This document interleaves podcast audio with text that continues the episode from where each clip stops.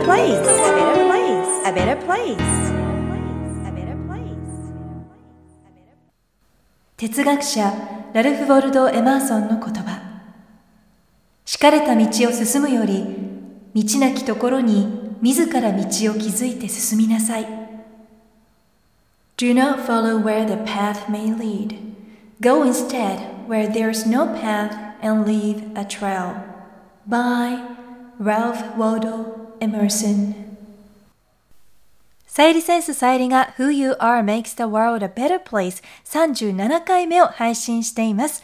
自分軸を確立し、一人一人が自分らしさを最大限に表現することで、世界がより良くなるというビジョンを持って、教育、ビジネス、ライフスタイル、そして豊かさという意味のウェルビーインについて、世界のリーダーの声をお届けしながら、日本から世界へ羽ばたきたいという皆さんと一緒に、このポッドキャスト番組を作っていきたいと思っています。こんにちは、ナビゲーターのさゆりです。今回は、これからの教育とビジネス、Part 3、グローバルコミュニケーションへの5つのステップというテーマでお届けします。離れていても心でつながるということが今試されている時期を私たちみんなで過ごしているかなと思うんですけれども自粛生活で皆さん疲れは出ていませんか？私自身も6歳の子供から上場企業の CEO のビジネス英語までオンラインレッスンがもう毎日数時間ずつなんですけれども続いていましていろんな立場の皆さんと今つながっています。子供たち本当に元気いっぱいでもうエネルギーが有り余ってるよって子もたくさんいるんですけれども可能性がいっぱいだなぁと改めて感じています。これをもうやっぱりね、放置してはいけない。そんな風に感じているんですね。もちろん大人の英語もすっごく伸びるんですよね。子供たちも大人も1時間で見違えるようになって、ものすごいスピードで成長しますので、もう一気にレベルを1時間ずつで引き上げていこうということをみんなで頑張っているところです。青森在住の女性からはこんなメッセージいただきました。さゆりさんとの英語レッスンは娘は進んで喜んで取り組みます。だからかな、スポンジのようにどんどん吸収していきますと。本当にねこう信頼関係がやっぱりできているっていうことがあのベースにあるとやっぱりすっごい進むこれを実感しています。それから小学生から高校生の3人のお子様が受講された方はレッスン後3人の雰囲気が家庭がガラリと変わりました。家でできることがたくさんあるんですねとメッセージいただきました。本当にそうですね。ちょっとしたきっかけですっごいブレイクスルーが訪れてどんどん進む。その時期をこう逃さないっていうのが大事ですよね。もうレッスンではもうなるべくもう今しかチャンスがないと思ってその子その方が1時間で吸収できる全てをプレゼントできるようにと私も全力なのでちょっとずつこう声が枯れてないか心配ですけれども大丈夫でしょうか？まあ、ただその先にある最終ビジョンっていうのがあってこれを実現できているなということでその最終ビジョン皆さんと今日は共有できたらなと思っています。それがグローバルコミュニケーションのマスターということで今日のテーマでもあります。ご質問も届いています。今回は2つのご質問にお答えできたらいいなと思っています。つながっているんですね。1つ目のご質問 Thank you very much ダイバーシティコミュニケーションはどのようにしてマスターしたらいいですか？そしてもう一つは才能の種をキャリアにつなげるという質問がありましたけれどもご質問させてください。未来を想定して逆算するときに今の自分の固定概念に縛られて無限の可能性から選択できていないなと感じています。さゆりさんが未来を想定するときに参考にするものやり方はありますか？ぜひ教えてくださいと。ね、この2つのご質問つながっているなと感じるんですけれどもシンプルな答えとしては今まで選択しなかった新しい選択肢を選んでいく。これをすることで自然と無限の可能性の扉が開かれていくんですね。自分自身も成長していきます。でそれは固定概念を都度取り除いて新しいことにチャレンジしたり考え方を自分自身が変えていくということでもあります。時にはそれが本当に難しいこともあるのでそれを一つ一つ変えていくことでチャンスが訪れていく。自分も変わっていく。なので受け入れ上手になるっていうことが重要です。コミュニケーションのステージが上がる時にも思い込んでいた考え方を卒業することでステージが上がっていきます。そしてこれから私たちにみんなにこの今までのやり方を捨てるっていうことが求められているんじゃないかなとも感じます。ニュースレターでもセミナーでもよくご紹介するんですけれども例えばオーストラリアと日本では全く価値観や文化生活習慣も違うのでそんな2つの国を20年以上行ったり来たりすることで日本に住んでいると行動してみようと思えなかったようなことを自然と実践することができたんじゃないかなとも感じています。例えばオーストラリアでは大富豪のホームステイファミリーと過ごした経験がありまして5年くらいそのあのホームステイファミリーのネットワークの中にいたので日本にない働き方があこういうふうに存在しているんだということが自分の中で自然と当たり前になっていったんですね。例えば3ヶ月単位で働いたり休んだりというようなライフスタイルを送っている方がすごく多くて働く時は3ヶ月しっかり働いて休む時は3ヶ月しっかり休んでという感じで海に釣りに行ってサーモンを釣ってきては新鮮なサーモンのお寿司を作ってもらったりとか働いた後は旅行したり時にはカジノの VIP ルームに連れて行かれて目の前で何千万円が動くようなライフスタイルっていうのを体験したわけなんですけれどもその方たちがこう豊かだからギラギラしているっていう感じではなかったとても心も豊かで温かいコミュニティで実際は静かな生活をされていてそんな本当に豊かな方々の世界とオーストラリアの大自然が日本に帰国してもいつもイメージにあったんですよね。対照的な世界を行ったり来たりすることで一つの常識は他の国では非常識という環境に慣れてきたということがすごく私の人生で大きかったんじゃないかなというふうに思います。人はラッキーだからとか能力があるからとかそういうことではなくってどんな人にもチャンスも才能の種も平等に与えられているのでそれを自分の人生で活かせるかどうかっていうのはもうそこだけはやっぱり自分次第考え方次第考え方一つで自分の人生変わっていくんだなということにオーストラリアに住んでいた時代に気づかされました。で自分の小さな頭の中だけの常識にこだわらない新しい世界や自分の変化を受け入れるっていうことになれるっていうことがすごく重要だなと感じます。例えば世界の起業家と固定給で働く世界では考え方が違います。それから日本では例えば男性経営者とママ友の世界をこう行ったり来たりしているとその世界の違いにも気づきます。オーストラリアの働き方と日本の働き方この2つの世界も大きく違います。なのでこういった違いを学生時代からずっと2つの世界を行き来し続けてファシリテーターになってきたっていうことがこう自分の人生を作る上ですごく大きかったかなというふうに思います。特にどの国の女性と話していてもガラスの天井がまだあるようには感じますけれども日本と比べると例えばオーストラリアの友人女性は悩みはありながらもやっぱりチャンスの量も大きいなと感じるんですね。で女性リーダーや管理職もやっぱり多い。まあ、前回はニュージーランドの首相の言葉もご紹介しましたよね。ガラスの天井といった、理由があるんですけれどもイギリスのエコノミストが毎年国際女性デーのタイミングに発表するガラスの天井指数 Glass Ceiling Index GCI というのがありまして2020年はフィンランドやスウェーデンを抑えてアイスランドが1位になったということなんですけれども日本は男女のキャリアの平等については最下位から2番目最下位は韓国ということで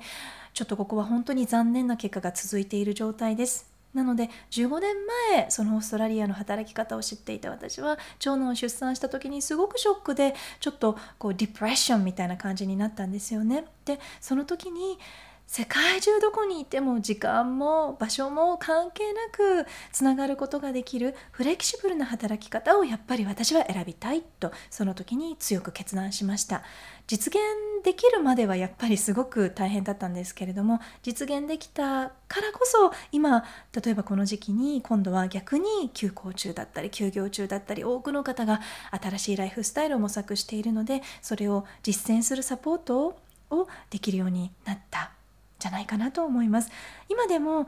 世界中の起業家がつながるコミュニティで刺激を受けながら自分も世界から学びながらいろんなあの全国各地に住むチームのメンバーと遠隔でつながってリモートで今も新しいシステムサイトを作っているところなんですけれどもそれも全部リモートで進めながら国内外それぞれの環境の方々それから国内外にいらっしゃるそれぞれの環境だけじゃなくって自分らしいペースで受講してくださっている方々ともつながることができているというそんなライフスタイルを作ることができた。これはやっぱり固定概念をちょっとずつ取り除いてきたことがきっかけだったかなと思います。で当時やっぱりイメージしていた時間の使い方と働き方に日本ではやっぱり本当に悩んだんですけれども目の前にはなかった選択肢を選んで今多くの時間とフレキシブルで心の豊かな働き方を選ぶことができているので悩みや課題があって苦しい時こそイノベーションのチャンスの種が隠れているなと感じます。でそれはいろんな分野でも起こっていて例えば教育も日本とオーストラリアでは違った。日本は協調性を重んじて偏差値教育や受験で人生がつら作られるわけなんですけれども欧米ではキャラクター教育といったようにも早くからホリスティックな教育にシフトされています。なので日本になかったら世界に探す。日本のいいところを残しながらも世界からいいところを取り入れるっていう感じで世界でも例えば見つからなかったら自分で道を作るっていうそんな考え方が自然と育まれたそれがすごく良かったなと思います。例えば高校で留学して行きたい大学が日本になかったのでオーストラリアの大学に進学したんですけれどもその時も学校から海外に留学したのは私ともう一人の友人だけだったんですね。なのでその彼女とは今でもやっぱりつながっているわけなんですけれどもそうやってオーストラリアで経済的精神的時間的に自由な豊かな方々のライフスタイルを実際やっぱり5年間体験したことで帰国してラジオ DJ になって出産したら子供が自分で考えて未来のためにそういう人生を作ることができるグローバルな教育環境を作りたいと思ってもやっぱり今度はそれが見つからなかった。なので教育の全責任も自分で取らなくちゃいけないんだと決断して世界の教育と情報を学び続けていたらいつの間にか起業した時はアロマの会社だったんですけれども、まあ、やっぱりパッションがあの事業として教育の会社に事業シフト自然としていたという感じなんですね。でそれから携帯とかインターネット、まあ、今ではもうもちろん欠かせないものとなりましたけれどもあのオーストラリアに住んでいた当時はやっぱり日本よりも早くオーストラリアで使っていたということで世界中でみんなが使ってるんだよと日本で伝えても誰も聞いてくれなかったんですけれども数年後に帰国した時には一気に日本で広まっていてあ日本って広まるタイミングがあるんだと世界で常識であっても数年かかって日本に入ってくるんだなとその時すごくあの実感した体験したんですね。なので英語の世界と日本語の世界っていうのも本当に考え方が真逆な世界ですし世界の常識が日本の常識じゃなかったりとこういろんなそういう2つの常識の中で対照的な行き来をしてきたことで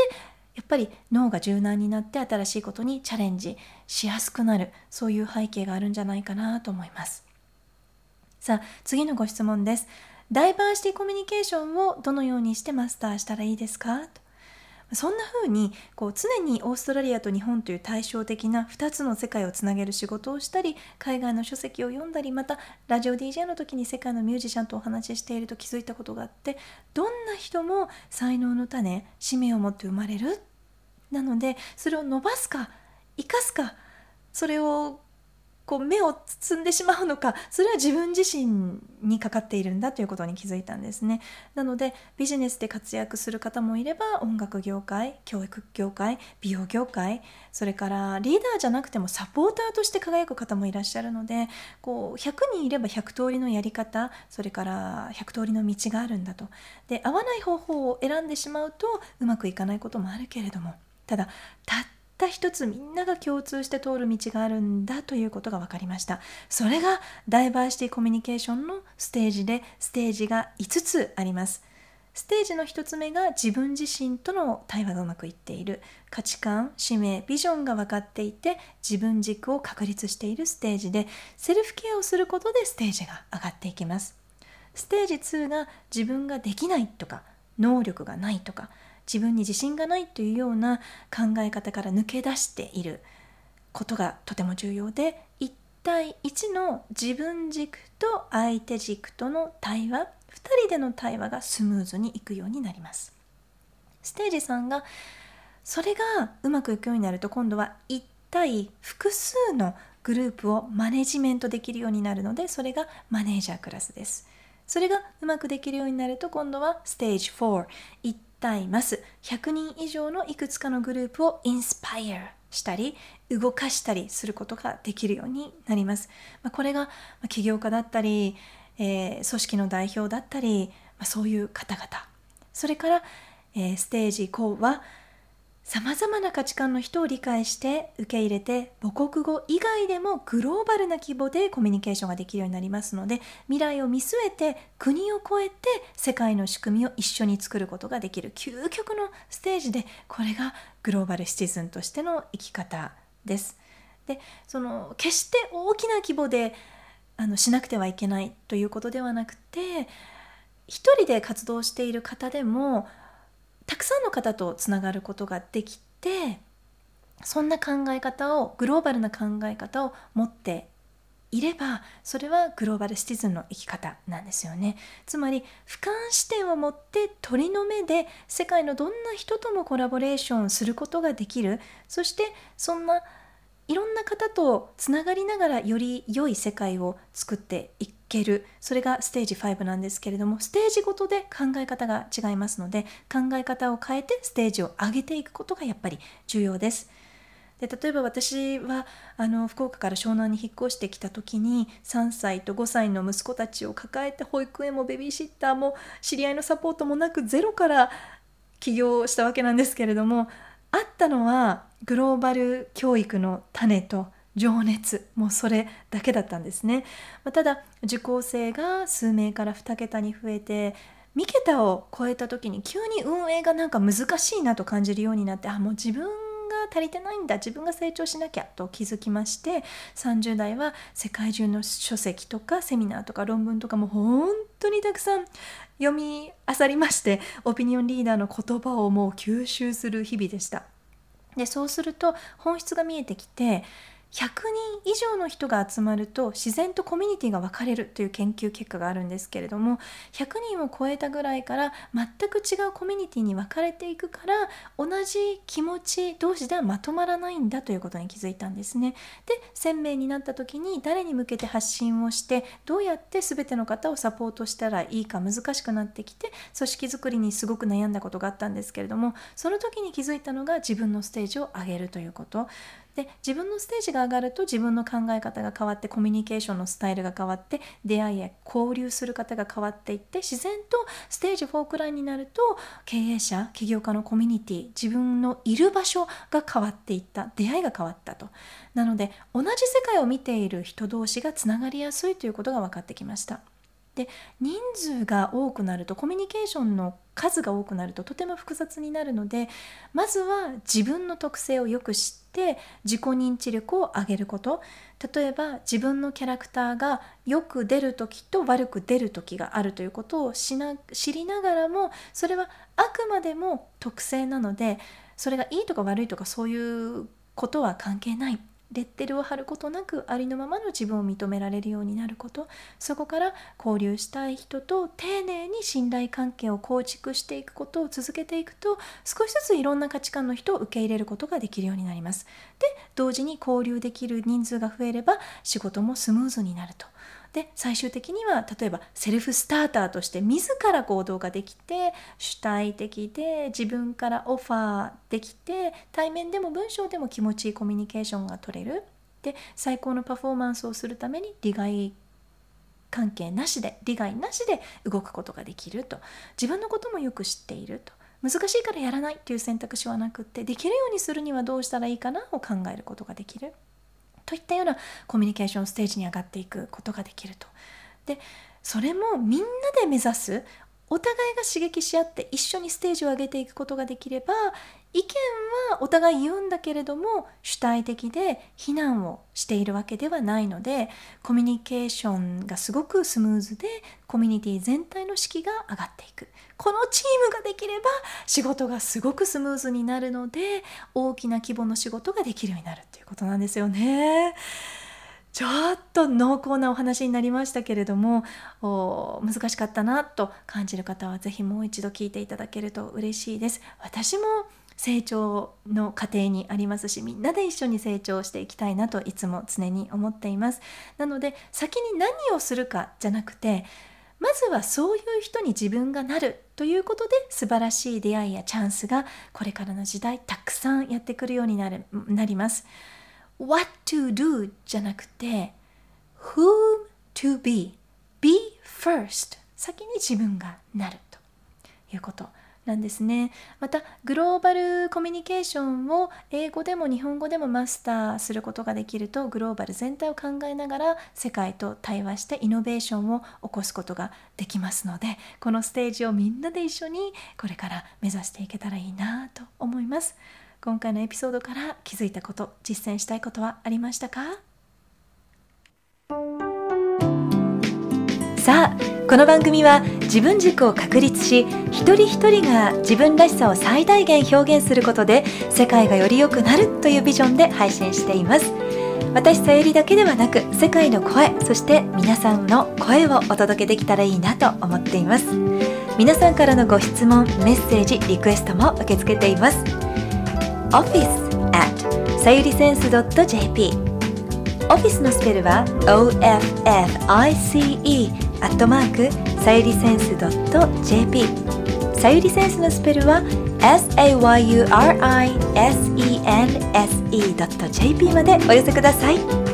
Thank you for listening Take care and enjoy your life till next time Bye bye Who you are makes the world a better place. A better place. A better place.